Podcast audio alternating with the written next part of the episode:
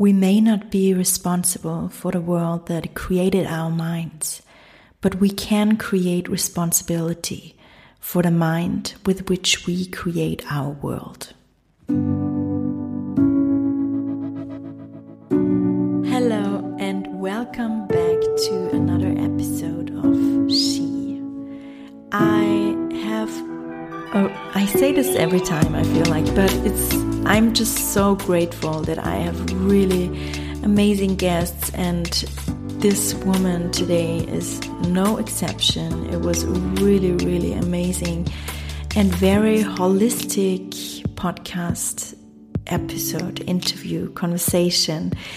Um, it's Zoe, who is the founder, co founder of Wunder Workshop. Wunder Workshop creates really beautiful products like drops and tinctures and powders from plants from mainly from turmeric, but also from other plants, from mushrooms, and they are really here. Like they, it's also based in Ayurveda, and they're really here to connect us to nature and to like keep our body and our mind healthy and strong and in alignment.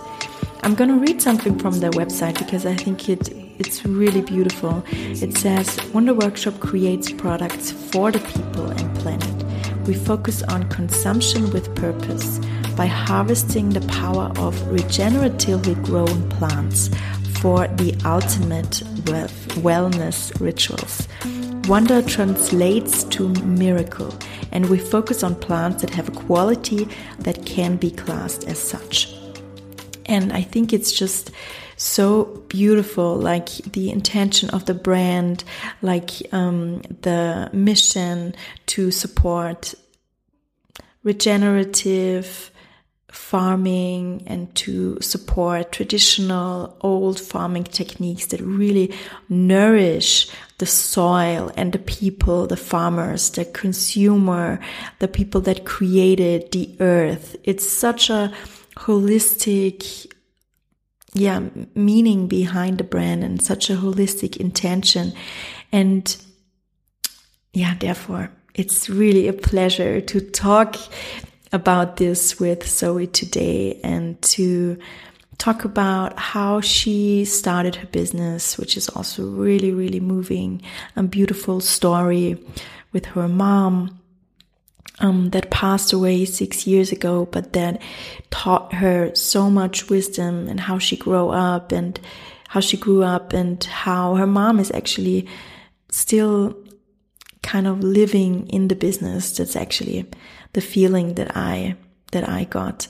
And also we are talking about, about like, um, having growing a business that is in alignment with our nature, that is in alignment with our truth, that is in alignment with our, um, yeah, own individual needs and also our, the needs like of the planet. And yeah, as I said, that really nourishes like all the people that are included in the process and how we as business owners, but also as consumers, um, can create something that comes from our heart, that nourishes us, and also how we are really um, voting with our money, how we can support these traditions and how we can support to nourish the earth and to not deplete her how we did like centuries before. So, yeah, it's also really based in a slow lifestyle. So we are actually really touching a lot of things, but yeah, that's that's what I love. Like it's really really rooted in yeah, in in really really beautiful values. Okay, guys, I would say let's just jump right into it and please enjoy. Hello, Zoe. I'm really excited to talk to you today about yeah, your quote that you brought and your intention behind your journey, your business, everything that we're diving into. I'm really glad that we are talking today. So, hello. Hi, um, Hi. Could you please already start with the quote that you brought for today and share it with us? Uh, yes. So I chose We may not be responsible for the world that created our minds, but we can take responsibility for the mind with which we create our world, which is by Gabor Mate. Um, mm-hmm. And yeah, when you asked me to think of a quote, um, it, it just really is a topic that is uh, speaking to me at the moment about responsibility. So I think this was the most relevant for at least where I'm at in my life right now. Um, yeah. So yeah. Can you share a little bit um, about where you're at in your life or why responsibility or this topic speaks to you right now?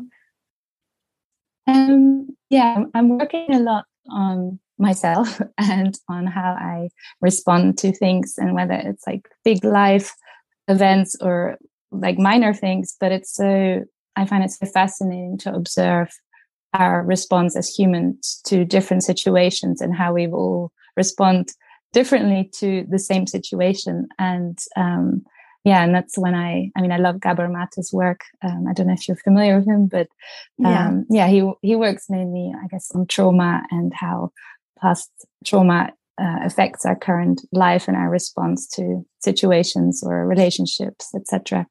Um, but I kind of see this quote in a more wider context, in in the sense that yeah, we can choose how we respond to certain situations. And for me, it was, I think it really first came to light when uh, my mother passed away six years ago.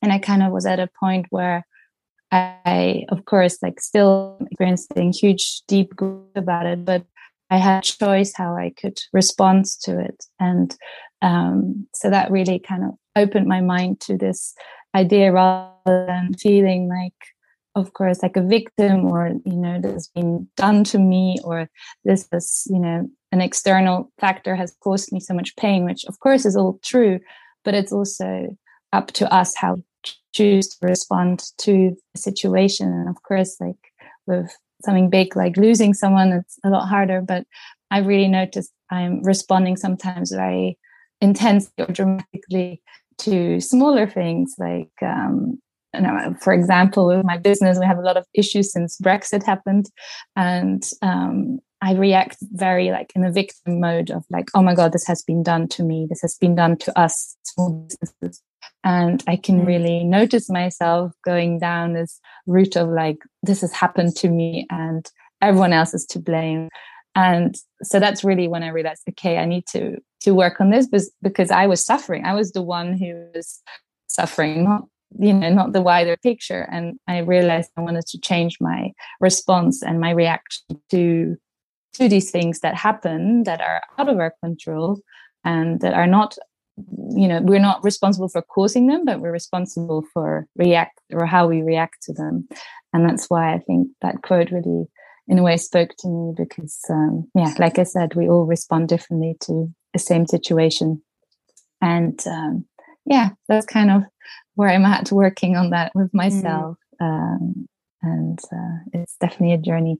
And I think, like you told me, your laptop was stolen, and that's such an example as well because that happened to me like I don't know, maybe seven years ago, and I went in full, like again in the victim mode of like, oh my god, this has been done to me, and I was suffering a lot from that full process rather than choosing to this is a material thing, this can happen, and kind of move on or see it as an opportunity. And yeah so there's so many of these things in life mm. that we can observe our reaction to them and i find that fascinating.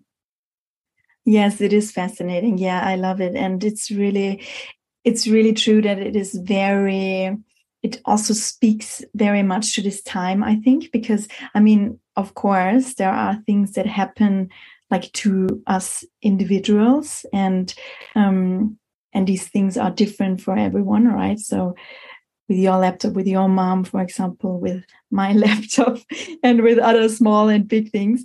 Um, but also there are many things right now right there are that are happening um, on a global level or like um, on the outside like big things that affect every single one of us. And that's also um, that's also interesting like how do we react to these things? And do we see it like oh my god like um, the world is going down and the world is like like like everyone everyone is so mean to us and um and wants to control us and wants to take away something from us.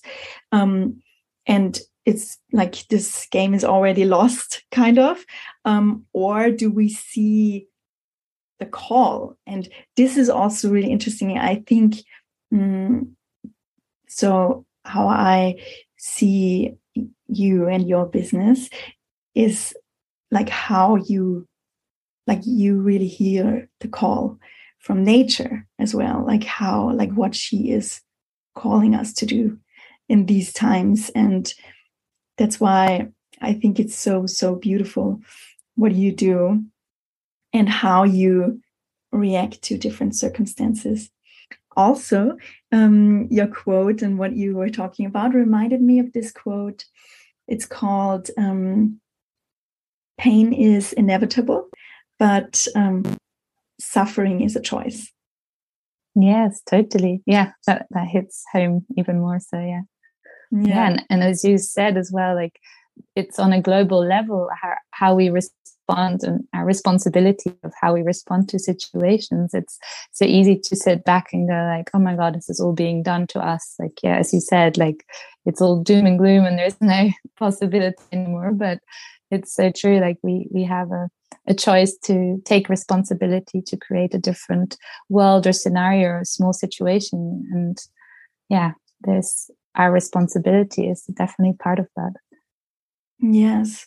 Yeah. And i really do think like the things that are happening um, around us right now and in the last years and still are still happening are definitely calling us to take self responsibility for our life for our health as well and for um yeah also to to not rely um on the system on the government that is like changing um, and to also come back to our um, strength as well and who we truly are and that we we are our bodies are so much stronger than we think. And also we like our creativity our um, ability to find solutions to collaborate with other people and to create something that really really um, is making a change on a big level. So yeah, yeah I think that is very beautiful. Yeah, and it's so empowering and self-empowering, you know, to notice our choice and therefore our reaction and how that can create change. And yeah, in a collective or in community way, it's so empowering to be aware of that. Um, yes, which I think often we just assume like oh this is not possible or i don't bother to try or you know you go into that easy comfort zone of yeah i guess more of a, a victim place than like oh you can make small changes and mm. yeah great change. Yes. Yeah.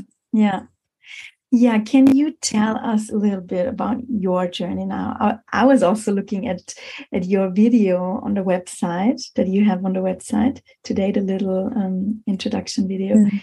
It's so beautiful. It really, really touched me. Great storytelling, by the way. Also, just with your, yeah, like with the story of your mom and what she taught you, and um, yeah, it's really really beautiful so i would love to to know more about about your story and how it all started. What are you doing right now? Yeah well um yeah i was raised quite unconventionally by my mother who was a like a naturopath and a kind of a herbalist and a holistic massage therapist. And um yeah i grew up vegetarian and would go foraging and I just spent a lot of time in nature in Germany. Actually, it's where I grew up, and um, mm. I was yeah. Um, I was surrounded by yeah interesting botanical books from a young age, and I always found it fascinating. And yeah, we were just eating very differently and living differently. And I'd every morning see my mum do yoga before anything else kind of happened um, for the day. So yeah, it was just um, a bit different, I would say. But in a way, it's really it was really my passion. I mean, I went on a different journey when I was 18. I went to study um, political science and criminology and then international relations down all these other paths, which I still interesting subjects, but they're not. And, and um, then I went into interior design, totally different, thinking, oh, that's more of my creative outlet. And then also realized it's not really me. Um, and then, yeah, when I was 25, 26, um, very cliche, I picked up a book by Eckhart Tolle, The Power of Now, and it changed my life. really, I was one of those people who fully reacted like a whole physical body reaction of like, oh my God, whatever he's saying rings so true to what I'm feeling. And I want to change my life because I noticed that I was looking forward to the weekend or looking forward to holidays. And like I would say, oh, I have to go back to reality when I came back from a holiday. And I realized yeah i'm not living in the now and i'm not living my true purpose or passion and um, of course it's easy to know what is your passion or purpose but for me i realized it really is health and health foods and botanicals and plants and mushrooms and all of this. Like whenever i had some spare money from my job i would go to a health food shop and spend hours looking at yeah just like plants and herbs and tinctures. Um, and yeah whenever i traveled actually my main thing was to find a local herbal shop no matter what country i was in so i just realized how much i do care about that. And yeah time in nature and looking at flowers and plants. So for me it was quite clear when i read the power of now that my my most kind of yeah my happiness lies in dealing with these kind of things and not necessarily with what i was working in. And um, so yeah, that's when I kind of made the decision. Okay, I'm gonna I'm gonna work with turmeric because um, my late mother she would take me to um, Sri Lanka quite a few times, and we would stay in very kind of down to earth um, like retreats and do panchakarmas and um, yeah, fully learn about Ayurveda and spend time with Ayurvedic doctors. And because I react so bad to mosquito bites, they would always cover my whole body in in in turmeric and um, i was just so fascinated always by the plant and its beautiful wow. golden color. And yeah i would have it at home in porridge all the time when i grew up. So for me turmeric was kind of the plant that i connected with a lot. Um, and that's really when i decided okay i want to go back to sri lanka and learn more and learn more about traditional farming techniques because a lot of um, of Sri Lanka, they still use like their ancient knowledge of growing things in a very biodiverse way and not in a monoculture way where, yeah, with monoculture farming, you just have one type of plant, a huge field or land, and you kind of remove all of the natural biodiversity. And that's, yeah, really bad for the soil and for the environment. So in Sri Lanka, there were a lot of beautiful kind of community um, smallholder farms or just families that have big land behind their houses where they grow different spices and herbs and um, so yeah i in 2014 i i decided um, to go back there and learn more. And that's when i found our first uh, turmeric supplier uh, who we've worked with for the last eight years. And um, yeah that's kind of how it started. And i i started very always say naively, and I mean it like a, a good way. Like to be naive for me was like a real blessing because I didn't like really overthink it and see all the many risks and the many things that can go wrong as a small business.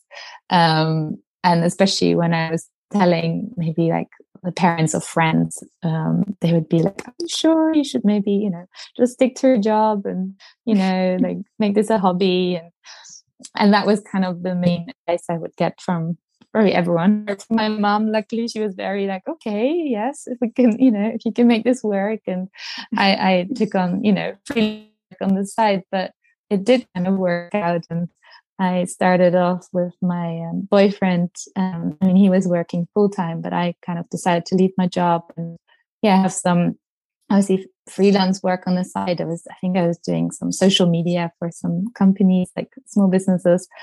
And it just gave me so much freedom, luckily, to, um, yeah, set up my little business. And I started off by selling on the Porter, Portobello Road Market in Notting Hill.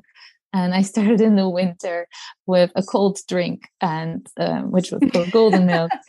And um, I noticed very quickly how people don't really want a cold drink in the winter. it was the typical rainy British weather most of the time. And I mean, looking back, I have so much love for that little courageous me because it was kind of mad what I was doing. And I would be up in this commercial kitchen early in the morning taking this drink and carry it on the tube, like or sounding more like an alcoholic because the bags full of glass bottles, and I would take to this market. Um, so yeah, that's kind of how it started. And unfortunately, at the exact same time when I started, or like a month in, my mom was diagnosed with terminal cancer. So that was kind of a yeah a huge well, obviously a huge, huge moment for me. But it was also such a kind of nearly a blessing that I just left my job because if I had not left my job, I wouldn't have had the freedom and the flexibility to be there for her. And because she lived in Germany and I was in London, but every 10 days I would go over for 10 days and be there for her. And I did that for a whole year until she passed away. And yeah, it's, it's, it's a tough way to start a business, like to mm-hmm. find still like the normality in your daily life, yet being there and holding space for my mother and understanding what was going on, which I think I didn't fully understand at the time. I was very like, okay, once this is over, like once you're healed again, um, you know, we can do this and this and this. Um, so that was a yeah, um, a huge moment of my life. But I think, yeah, a year later when she passed away, I, I fully put into my business and it really fueled me to grow and to kind of you know share and spread the knowledge and the the things that my mom had taught me and kind of our passion that was so much in herbs and plants and like a, a healthy life. So um, yeah and that's now yeah been six seven years and we have grown a lot as a business and we've yeah we've got i think 30 different products now um, mm, and we wow. we stopped doing the fresh drink because that was two years of difficult time to make a product that had a four day shelf life um, which is yeah incredibly hard to sell but um, yeah and, and our mission really is to work with small community farmers that as i mentioned earlier use these traditional methods that are good for the soil and environment and obviously for the farmers themselves. So um, yeah we kind of i think go beyond sustainability. We, we really just want to be more regenerative and yeah any support those that regenerate the soil and not deplete it any further because i think we're beyond sustaining what is there. I mean the soil is dead unfortunately in the majority of cases. And yeah mm. it's um it's about yeah supporting those that that nourish the soul and that's kind of what we try to do with the products that we create is yeah mm. supporting those farmers who go against the the grain um, mm.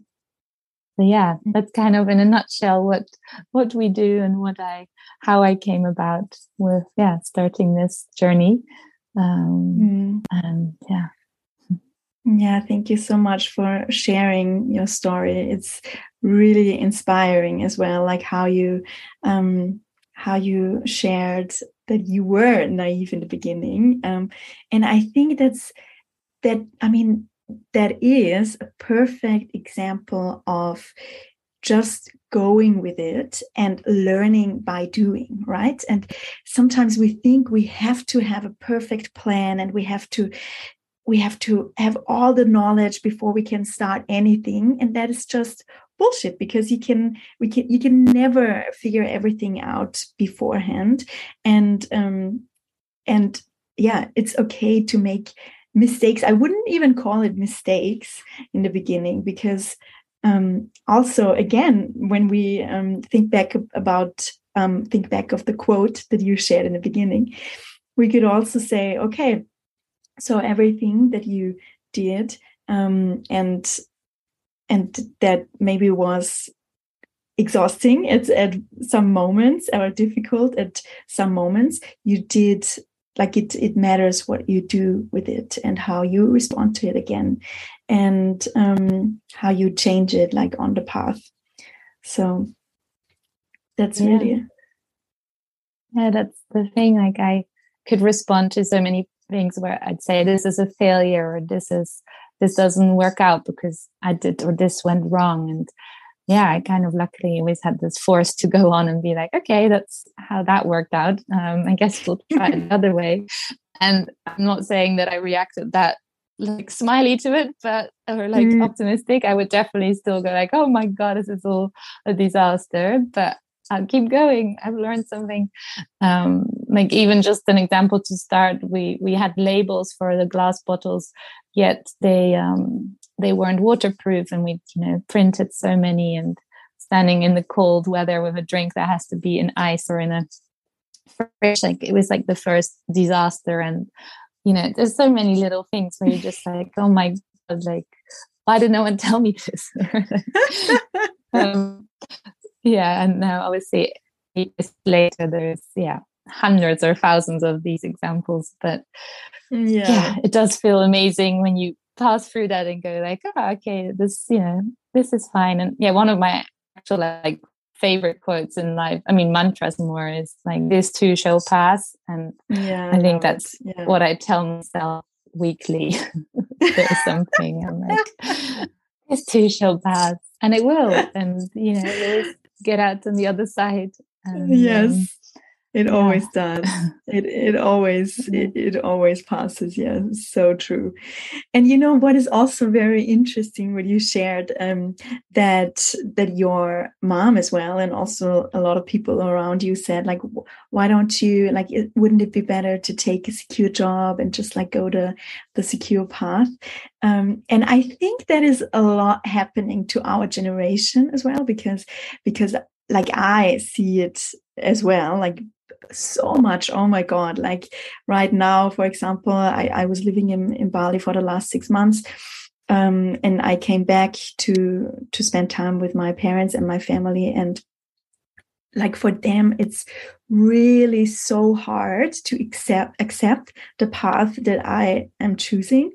And it's so insecure for them. Like they are really like they are really going crazy and also want to um want yeah i want to do like everything that i am also like choosing this this secure path. And that also takes a lot of strength a lot of strength and connection to our passion and our purpose. And i think if we can really like find something that we just love to do and also that that really like fuels us up or where we find so much meaning and purpose, then um, this is the source of the strength that we really need um, to go on this path because yeah it, it, also it's it's just not easy you know and and it's also i think really important to talk about this um, and not like because as businesses often we, we like just share all the beautiful things and things we achieve.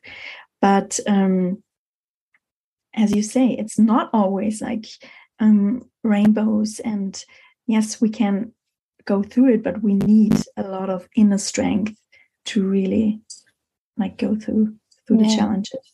Yeah, definitely, and some kind of trust within yourself and in everything around you, or if you want to say yeah the universe like it's it's a huge trust that is involved but also i guess in a way maybe yeah personality type because i really thrive on uncertainty I, I kind of hate knowing what i'm going to do next year or in a few months time like i I really thrive under that.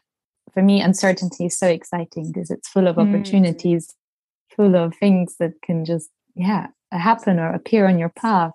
And yeah, I think maybe it's, yeah, also personality type that, you know, some people really need more of the certainty. But I think in this world we live in, certainty is just, yeah, kind of a, a concept that doesn't really exist. And I think for me, that was the biggest yeah. lesson when my mom passed away, because even like she would say like oh when i'm 70 we'll go to i don't know to kenya or something like you know she would say things we're going to do and in my mind i was like yay, wow amazing in a one and a half years time we're going there and it was such a learning for me to notice like yeah you cannot plan or you cannot have certainty in anything in life and mm. um, so i think in a way that has kind of made me love the moment even more because that's all we have and to be mm. so aware of that is yeah it's kind of very freeing um, and of course like maybe i'm the other extreme because i get a bit anxious when someone says like hey in like four months time shall we do this or that I notice I I get a bit yeah an anxiety. Of course, that's also not healthy. But I'm just like I don't know what I'm doing in four months time. Like I don't I cannot commit. Um, which you know like there has to be a balance. Um, but I definitely yeah I thrive on knowing okay in the next month or two I know I'm doing and beyond that everything can happen and yeah um, I find it quite freeing, but I imagine it's yeah, it's not for everyone to live in that mm. uncertain way. Um, but that is really interesting. Like I am very similar, very similar. And you know, a friend of mine, she also has a business and she she's hosting retreats, for example. She has a yoga studio. And she is like she has the plan, like the whole plan for the next year, you know, for the mm. next year. And I'm always like, oh my God, like how can you do this? Like I, I could never do this. But for her, it works. For the clients that she's attracting, it also works, you know? Yeah. But what, like, how do you, because I often feel like mm, that is another challenge or interesting, let's say like that, as a business owner, because you, you, you have to find, how, how do you do it? Like, um, how does it work with not planning too much ahead and also but still have yeah a business that that thrives um, well i think again it came more from a self-protection because in the beginning i had a lot of plans with the business in terms of like strategies and launch plan and etc etc and every time there would be i don't know hundreds of factors would that go wrong and would delay the plan or would change the date and I noticed I was get I was the one suffering from this because I was the one who set these deadlines and I was like mm. stressing myself so much, you know, because we're a small business. It's not like you have a major, I don't know, supermarket waiting and telling you, you know, you need to deliver it. Like it was all my own plan and my own dates. And I noticed how much I was, yeah, just getting so stressed about this. And that's when I realized like I don't want to have set dates or set strategies like of course it's important as a business but i have more like it flows more like i'll have a, a new product idea and i'm like okay in the next year or so i want to develop this rather than saying okay quarter three of year 2023 this has to launch because it's just not the reality of things and especially when you work with small scale farmers and if you look at the terrible like economic crisis in Sri Lanka, I mean, there's constantly somewhere a factor that will kind of yeah it will influence your plan and i, I kind of as a self-protection way have stopped having these very yeah strict plans and um mm. yeah i think for my mental health it's been better this way and um yeah and i just kind of flow with whatever is necessary and of course like if we're running low on a product and i know i need to plan the next production like it's all very like more in like two months flow of um, thinking. And mm. um, yeah, I don't know if that's good business advice because I mean we're not like a huge company, but I think it works for us and it and it works for the scale that we're at uh, to flow with what's going on yeah. around us.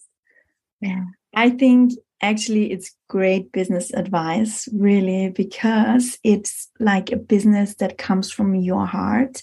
It's it's like you know so much of your own story from your mom. Like i feel like your mom is like living like still living in the business and it's your business and and and it's so beautiful you know that we can run businesses that protect or support our own nature. And also when you look at nature it's like it is slow you know we're going through different seasons. And also i think that that's also something that's very that mean meaningful to me that we are like in the way how we run our businesses um that has to be slower you know? And and that's also what i what i hear you saying like it's it's just more intuitive it's it's slower it's like very feminine and and and i love this. And you know it feels like a breath of oh, it really feels like a sigh out. And um i was it reminds me of yoli and otis. Um mm-hmm. i'm sure you know you know her like she or or the, it's like a fashion brand. She also lives in mallorca and um i i think they only have a collection like maybe once a year or every two years or something. And now she is about to launch the next collection. And you like see sneak peeks um, on her Instagram, but she's not sharing a date. And I love it, you know, and because probably there are still like many things figure to figure out, right? And she yeah. and it feels like um yeah, she she is like like she can not say it. She doesn't want to put too much pressure on it and it takes time because to create something beautiful amazing with with quality with like that is sustainable that protects um, the earth and and the people that are creating it and has amazing quality it just takes time and i think it's such yeah. a it's such a like it feels so nourishing and it it also is like a celebration of um yeah of craftsmanship and and just human humanness you know yeah absolutely yeah. yeah yeah and i find that also with for example when i mean i hardly ever shop like fashion or anything but when i do it's from friends or brands that really yeah work in this way and it's such a it's such a beautiful feeling to wait for your piece of like your dress or something and not just like mm. get it off the shelf like when you go into town in the high street, but to actually wait for it to be produced and be finished and yeah, just be when it's ready for you in the process that it takes. And it's such a yeah, it's a really beautiful way to consume as a you know as we are, are consumers. It's a mm-hmm. yeah, it's a nice way to notice like you don't need things right now, and yeah. um, and yeah, I guess that's the same pressure I put on myself with launching the new teas and i was like oh my god they need to be ready in september. But i was like why? Apart from obviously like yes like from a revenue point of view it'd be good the earlier they're ready but mm. from an actual need they don't need to be ready. And it's like i'd rather have something yeah blossom to its right moment before you release it rather than rush it or you know cut corners. And um yeah that's definitely no exactly the same with yeah certain beautiful brands like Yoli and that they kind of are in tune with the nature of how things flow and mm. you cannot over over stress or plan it no I yes. agree yeah yeah that's really beautiful and it's also so beautiful that many more brands i mean it's still like a niche but still mm. many more brands are like like thinking in a new, old, ancient way, whatever how you call it, how you want to call it. Um, like there is another another really cool brand from um, a couple. They are called Phil and Louis, and they launched a mm. cashmere. They are also really cool. They launched a yeah. cashmere brand, like a cashmere collection, and um, and it's all like sustainable and they shared a lot about the story where they get the cashmere from and about the farmers mm. there and like it's really like it's not cheap it it has a um, it's really expensive but i think that's also good you know because it I mean, yeah. it's cashmere it's a it's a luxurious product it's something that you probably have for a lifetime or for a very very long Yeah. time and you also Yeah. are, when you order it you have to wait for i think six or eight weeks to get it Mm. because it's made by order and Yeah. that's also i think it you you value it so much more also the the what's it called like the vorfreude like Yeah. um, The excitement free, like excitement. Yeah. yeah the excitement before you get it is often like higher than when than when you actually receive it so Yeah. i think it's it's it's yeah it's a beautiful way to to wait for for a product and um yeah and i Yeah, think we No, sorry. No, that reminds me of um, a jumper that I'm waiting for since last temp no October. oh Um, wow well, I haven't ordered it yet, but my my best friend Jeanne, she has a brand called Zazi Vintage, and uh, she's working with these beautiful um, weavers and um, women, and they're making like a plant dyed woolen jumper. And yes, she shared about the process already a year ago, and I said, okay, when this is ready, I want to invest and buy this jumper, and it's just Mhm. reaching its final stages, and I think it's yeah launching in like next month or something, but yeah, it's just something within me. And it's okay. Like again, it's not cheap. So I've known about the jumper that will come about for a year. And I'm like, okay, this is something I want to invest in and support. And it's yeah, it's a nice way to also notice like, ah, I actually want this. And it's not like a, a quick fix of some, you know, you're shopping like, oh, I need this jumper or whatever. No, it's really something Mm. like I want to support and I, I think it's beautiful. So I want to buy it. And um, yeah, it's definitely a very different way of how our system is working and how we're kind of meant to work as consumers. But that's why I love it. it's uh, yeah, yes it's a slow life, and I like the yeah, more in a patient and slow way. yes So, yeah me too it's yeah me too i love it and also you know it's so um also very empowering to know that as a consumer as well you have the power to support um, someone else or a business and what they are doing behind behind it um, how they how the business like is supporting the farmers da da da. Um, like you you are like kind of voting with your money right? You are supporting with your money and um and that's also beautiful to to take this into account.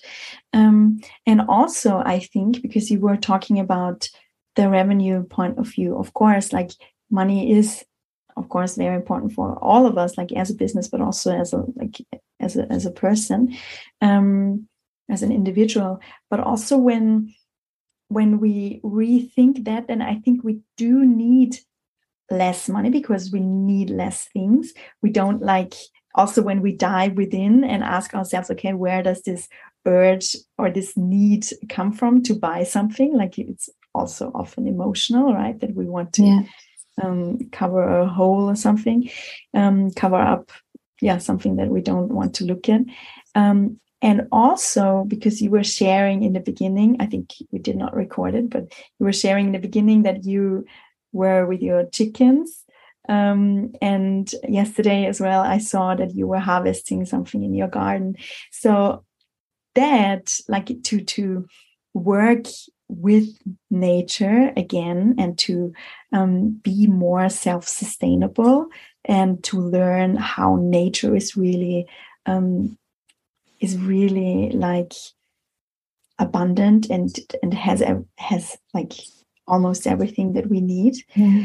um, also we need less money right because Yeah. we can grow it ourselves Absolutely. And I, yeah, I was saying this to a friend yesterday how in, when I lived in London for, I lived there for like 10, 11 years, um, every free moment I had, I was in a cafe or a bar or a restaurant or going to a museum or just spending money. And I noticed here, like I don't spend any money when I'm, I mean, Mm. I go to like the city once a week to just stock up on some food things like, you know, rice and things that I can't grow. But the rest of the week, I don't spend any money. And of course, that's a very yeah i guess a privileged position to be in to live in nature and to not need to spend my free time spending money it's really just mm-hmm. spending time yeah with nature and finding so much yeah joy from that and not needing any kind of other ways at least for me personally you know of course everyone has different desires but yeah just reading or spending time with friends and being in nature is so nourishing. And um, you know of course i still love to go to a coffee shop or a nice restaurant but it's not that that has to fill my time.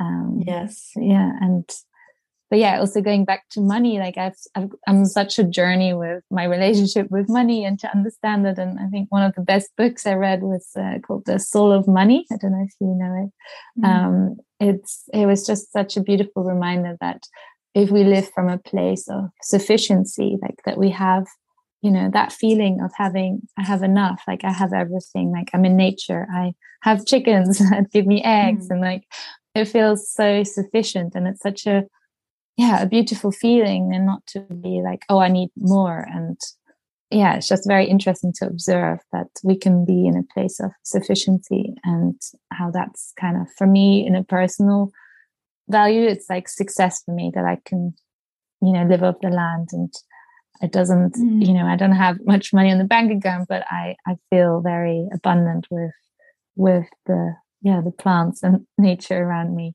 yeah. um, but of course money is also important and i really see money as an energy of of exchange and that's why of course like with our products we really want to also create that message that yeah you are like you said earlier you're with your money you're choosing what kind of choices or what world you want to live in and i really truly see money that way and it's kind of very empowering to see it as a as a voting mechanism of, of what you want to support and yes. um, that that's when i spend money then i feel actually good like when i know i'm supporting a friend or a, a farm here or yeah or like another amazing small business it just feels mm-hmm. really good to have that exchange from yeah money and a good rather than yeah i guess the usual like supermarket or fast fashion there's no mm. energy exchange in that Yes. Yeah. Yeah, I relate to that very much. It gives me goosebumps actually when you say it, mm-hmm. because it is true that that um, supporting supporting people, businesses that you love, that you believe in, it can feel very good. It does feel very good. Um, I do think there are also different ways of energy exchange, right? Like money is not the only energy exchange. And yeah there are different ways of exchanging and it's yeah it's beautiful to see it to see it like this. Um, i would love to um, dive into something a little bit. You you said that you are also supporting the farmers in in like in the regenerative cycle or regenerative farming. So what what does that mean? Well regenerative really just means that you regenerate what is there and like for example the soil or the nature around it by um, you know for example the, the, the farms we work with they grow the turmeric next to the cinnamon or the cacao tree and the ginger and you have like the cover crops and that all works towards like regenerating the soil and supporting the biodiversity and the butterflies and the insects like it, it's mm-hmm. all there in a beautiful, harmonious way. And um, yeah, there, there's so many farms that are actually, you know, considering going back to that, but it's just, you know, the support isn't really there because a lot of monocultural farms, they're mainly, um, well, they'll get their seeds from Monsanto because that's kind of the, the major seed supplier in the world. And it's very hard to step out of that cycle. But it's really about, yeah, supporting those that are choosing to regenerate the soil and to to get back in the natural cycle of nature. And that's obviously so so much harder than than just saying it. Um, but that's why i think it's so important to yeah support those. And there are some uh, farms in the uk now that are creating food forests so that yeah everything grows around each mm-hmm. other. And again it's like yeah i would choose to buy my my lentils and peas from these kind of farms and it's yeah i guess it's just a, a regenerative lifestyle is supporting those that support the soil and yeah without a healthy soil we we can't live. And that's a mm. that's that's a reality. And um, i think in that sense if one can make the choice of spending a few pennies more then you know you're choosing to support that kind of regenerative business um, mm. but yeah i guess regenerative as a as a term is very wide um, i mean it's like there's a lot of explanations for it but for me it really means to kind of yeah regenerate what is there and get back to that nourishment that was there and that's been depleted in the last mm. decades yeah yeah so we can continue to or continue to yeah continue the cycle right continue the yeah. cycle yeah yeah because at the moment it's kind of like a it feels like a linear downhill movement of our soil and nature and environment whereas in a regenerative yeah. way it's yeah it's a cycle it's it's nature's natural cycle and um, you know dead matter will go back to the soil and it will feed the soil and grow new things and it will nourish the soil and it's i mean it's all very complex what happens underneath mm. the soil like apparently we know more about what's yeah underneath the ocean or in the ocean than what's in our soil but wow it's um yeah it's a it's a fascinating world and i think more and more luckily i'm seeing how people are highlighting the importance of a healthy soil mm. and um yeah it's just i guess with all these things there's the policy framework when you rely on the government to make these changes but of course we can yeah we can do it ourselves as well. Like we can choose to support those or even in our garden we can if you have a balcony or a garden you can choose to um, yeah to grow things in a natural way and not use pesticides and uh, kind of give back to the soil and compost like compost mm-hmm. is so empowering as well like whenever I, I look at our compost i'm like wow like you're yeah you're alive and you're giving amazing earth and soil and yeah and also the mm. chicken poop chicken poop is um, that's that's pure ge- regeneration it goes straight back to the soil and nourishes it so yeah there's uh, yeah many yeah.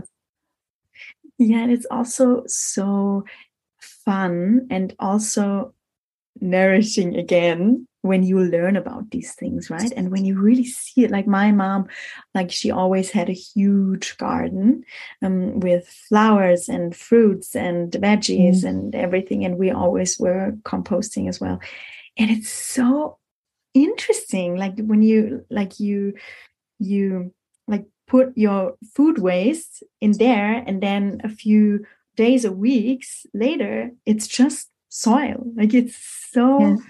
It's so fascinating really. Um, and it's so cool to learn about the intelligence of nature and that it's all it's yes it's it's so it's it's just so fascinating. I love to um, listen to dr zach bush. Do you mm. know him? Yeah. Yeah. Yeah he's amazing. Like he's talking a lot about the soil health and how it is connected to our health. And yeah, yeah as you said, when when the soil is not ha- ha- healthy, we cannot live or we cannot be healthy as well. Yeah, absolutely. And also like the fear of dirt and touching soil is so I feel like also ingrained in society. But I mean, yeah, I was very lucky. Like my mom always said, only wash your hands after you've been on the train, but not when you've played in the dirt or in the garden. Mm. Like, mm-hmm. you know, mm-hmm. it's good to have the mud on your hands. And of course, mm-hmm. I'd wash it away eventually, but it wasn't like usually you come inside. And I remember at friends' houses, you like wash your hands, like when you've played outside, like you don't want any mud mm-hmm. on your mm-hmm. hands. And yes. yeah, it was just something about, I guess, yeah, I guess it really supported my immune system from early age to be in the soil with my hands. And yeah i love it when i'm outside here. I'm just yeah putting my hands when i'm planting plants or yeah vegetables in the soil. And it feels yeah so nourishing. There's so much goodness in it. Yeah. Yeah. It feels so good. Like it feels so good to to go barefoot and to to touch the soil and the mud and everything. And it you just feel it in your body right? And also when i look at you when you talk about it like i see your face is glowing and you're like oh it feels so good. It just feels good because this is also where we're coming from. Like we are nature as well and we are part of that as well. And it's yeah. it's just so so natural you know? I i watched um this grounding docu- or earthing documentary mm. a, f- a few weeks ago and it's about um like that that it's so important for us that we are like with our bare feet on the ground every day. Um, and they said that uh, the biggest mistake or threat to our health are shoes. Yeah that makes sense. Yeah. Yeah it's Definitely. so interesting so yeah. interesting. And also what was really fascinating um, i think um, zach bush said it that it is also very healthy to be with animals because animals are um, in a lot of different environments, right? When they are living outside. So also dogs, for example, um, they are in many different like natural environments, and they are picking up all the bacteria um, and everything from yeah from all the environments that are actually yeah. very healthy to us. Yeah. And it's also really good when they lick your face.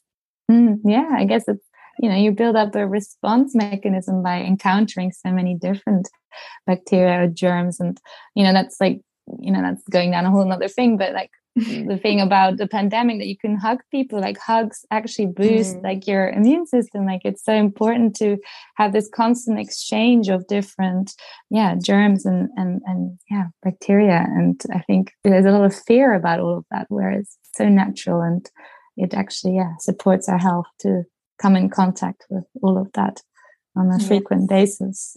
Yeah. And not yeah. live too sterile which is maybe harder in a city but yeah mm.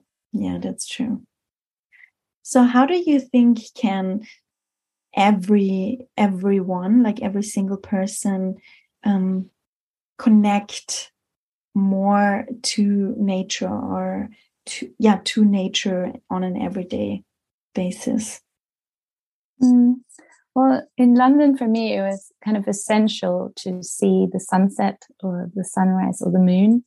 And of course, it's not easy when you're surrounded by buildings, and I wouldn't see the sun setting, but I would see a pink sky or something, and I'd always consciously mm. either like go outside and stand on the street and take a moment, or just yeah, look out of the window. But for me, that was my kind of like being part of nature's rhythm, which is so easily lost in a city where it's constantly bright and loud and kind of forever daytime sometimes. And um, yeah, it was just little things like that, or the moon, just being aware of when it's full or new moon and living with that cycle. I feel like, yeah, especially now that I live in nature, I'm so aware of the moon cycle, but in the city, I always tried to kind of keep up with it. And for me, that was a way of relating to nature and its natural cycles and um, yeah and so apart from the kind of obvious going to the park occasionally um, yeah it's important to to be in cycle with the moon and the sun um, mm. or try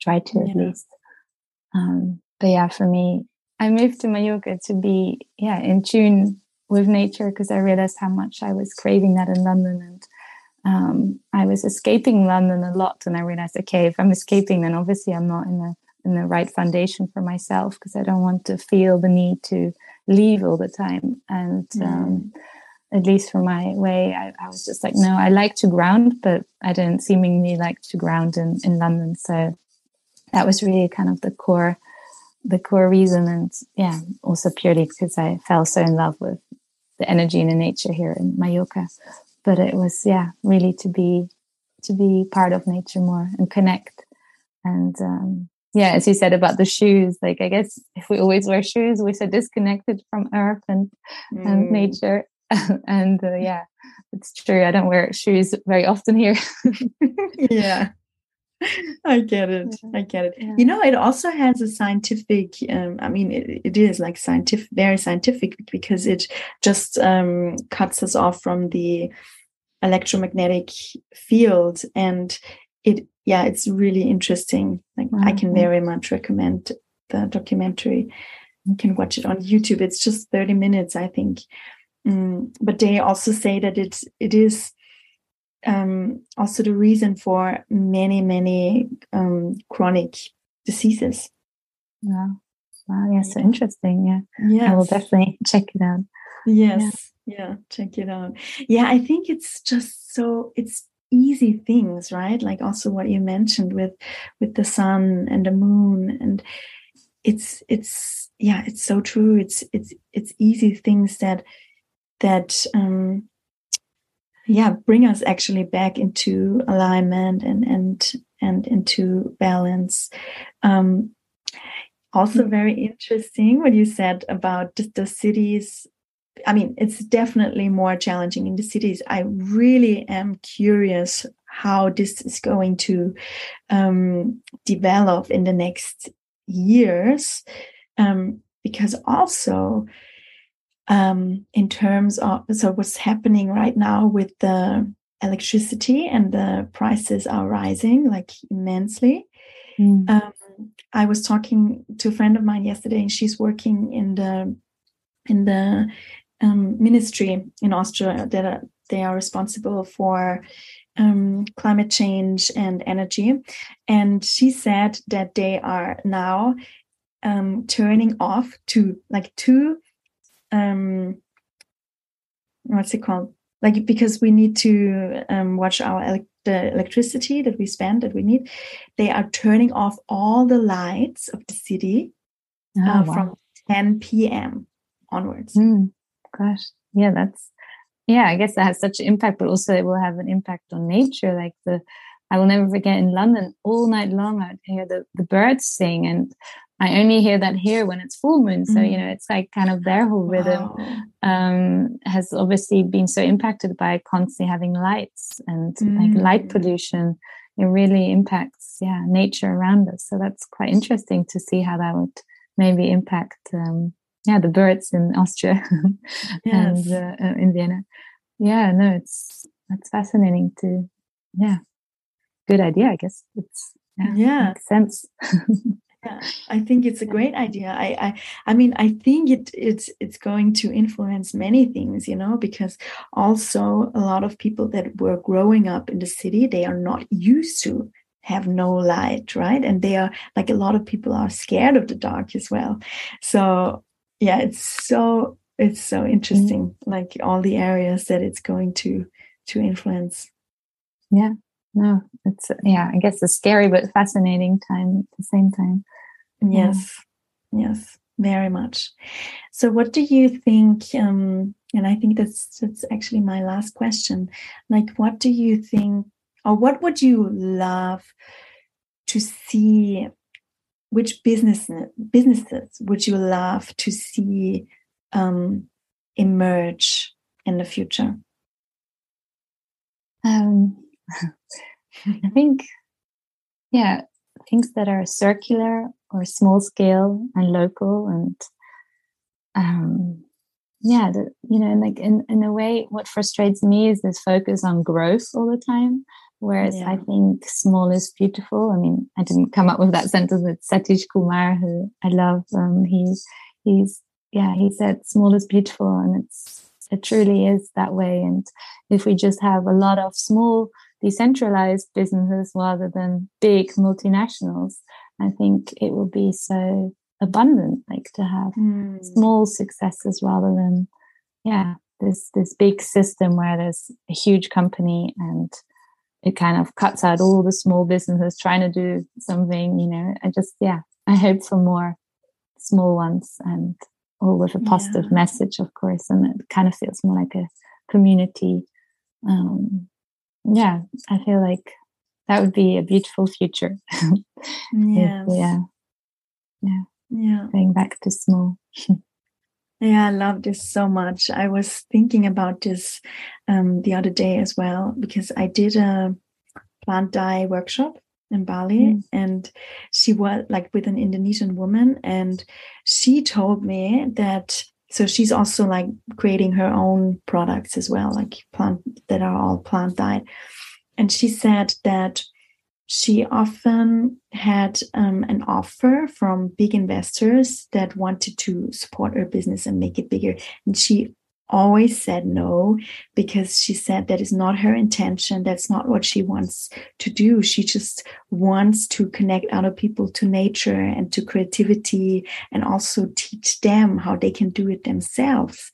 And I think that is just so, so, so beautiful, you know? And, um, and I was then also thinking that the problem always, or one big problem always arises when brands get too big because then um, they yeah like there is a switch of the beautiful intention into yeah more quantity than quality yeah. and um yeah it's it's yeah.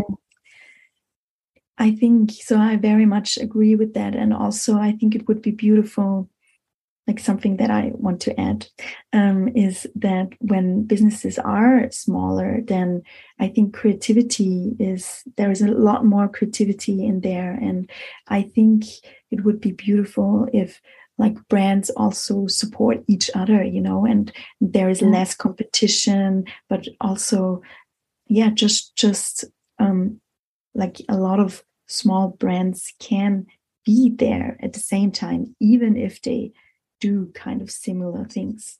Yeah. And that goes also kind of back to what I mentioned earlier from um, the soul of money about the concept of sufficiency. Like, mm. you know, you don't need to grow beyond a point if you can be self sufficient or community sufficient. Like, so that's true. all we need. We don't need to be global um i don't know multinationals i mean i mean yes. at least for me that's uh, not my plan but I feel yeah, if we if we don't celebrate, you know, how we celebrate growth is through monetary measures or materialism. But if we just celebrate it from growth of how we can support, yeah, what is around us and nature and the community and people and yeah, or smaller communities across the world, then that feels yeah so much more successful and like true growth. Um, yes. yeah, I guess that's a my very ideal ideal uh, yeah, yeah it's it's so true i mean i i very much agree with you so for me so something that i i really realize for me it's like true success is for me when i can focus on something that i love and when i just can go very slow and when it gets too complex um, then it's just so overwhelming to me and i I don't want that. I, I of course I want to have like I, I want to share what is in my heart and I want to like um, create something that that supports like other people, nature, and so on. Um, but yeah, for me, it's also beautiful when it is small and when there is a feeling of, okay, it's it's enough right? Like yeah. it's enough. And of course we we can grow. We we are like naturally growing all the time. Um but yeah. Yeah there there there has to be i think that's that also comes back to the to the concept of of sufficiency what you just said. Yeah. Like, yeah and um but yeah everyone probably is different and what feels good to us doesn't have to feel good mm-hmm. for for everyone and mm-hmm. everyone is there on their own journey absolutely yeah. yeah beautiful so thank you so much i really yeah love to hear mm-hmm. your journey and your insights and everything is there anything else that you would like to share at the end? Hmm. no i find no i'm thankful for this conversation because it's very yeah it's beautiful. It's um it's nourishing to have these kind of conversations. And uh, so yeah, yeah. thank you for offering that platform to talk about these things. I think it's so important. Yeah. Yes. Thank you. Thank you so much. Thank you And something that I want to say at the end is I was um, kind of beating myself up for not um, kind of holding my my promise. My promise. I don't want to say i don't want to say promise. Like if you um if you come from human design then actually so one person like one human design reader told me as a manifestor you can never promise anything to anyone because you are probably just not able to keep up to your promise so i'm not promising anything, but I said that I'm going to post um, an episode every week, which I didn't do. And so I already didn't do it with the second episode, which is really funny. Oh my god. Um, but I think that's actually good. Like, I. I do want to challenge myself and do something regularly but once a week is just too much. And you know, I talk about this a lot that I don't really like this fast food content that we see on Instagram. And it's just about creating quantity, quantity, quantity, quantity, like post every day, post a reel every day, da da da da da. And I think it's really overwhelming as a consumer to have this much of of yeah of information that is available right now and also um, it is overwhelming as a creator and i do really really want to create art actually and content that is that that is beautiful and meaningful and that is quality. And also with these podcast episodes, like I did find myself um, like checking the box. Okay, I have another podcast episode. Okay, I have it like this week. But that's not what I want to do. I want to create meaningful conversations that are really like valuable for you and I want to go deeper in it. Like I want to give it more time as well, like a longer um, shield life. You know, like I was creating these um, the what's it called, like on Instagram, like some slides of the podcast episode that I was recording with Fire two weeks ago, that I was posting two weeks ago. And it took me a really long time to create the slides, but I think it was really worth it because it was such a beautiful conversation, and I just want you to, yeah, kind of remember what we said and really listen to it and um, and not create the next and next, next, next, but really like, mm, yeah, give it time to sink in and to process and yeah create less, but create a better quality. So that's my intention. That's why we don't find, you don't find um, episode every week, but every second week, maybe. I hope so. that's not another promise. I hope you really enjoyed the conversation today. Please let me know. I really love it when you send me messages and when you tell me what yeah what happened um, how it touched you what came up for you and it's really really beautiful to be connected to you and to hear your feedback so yeah I'm looking forward to hear from you. You can also leave a review on my podcast or follow my podcast if you don't do yet. That would really, really help me to get the message out to more people. So, reviews are very, very important. I would love that. Thank you very, very much. And I'm sending you so much love. See you, hear you, talk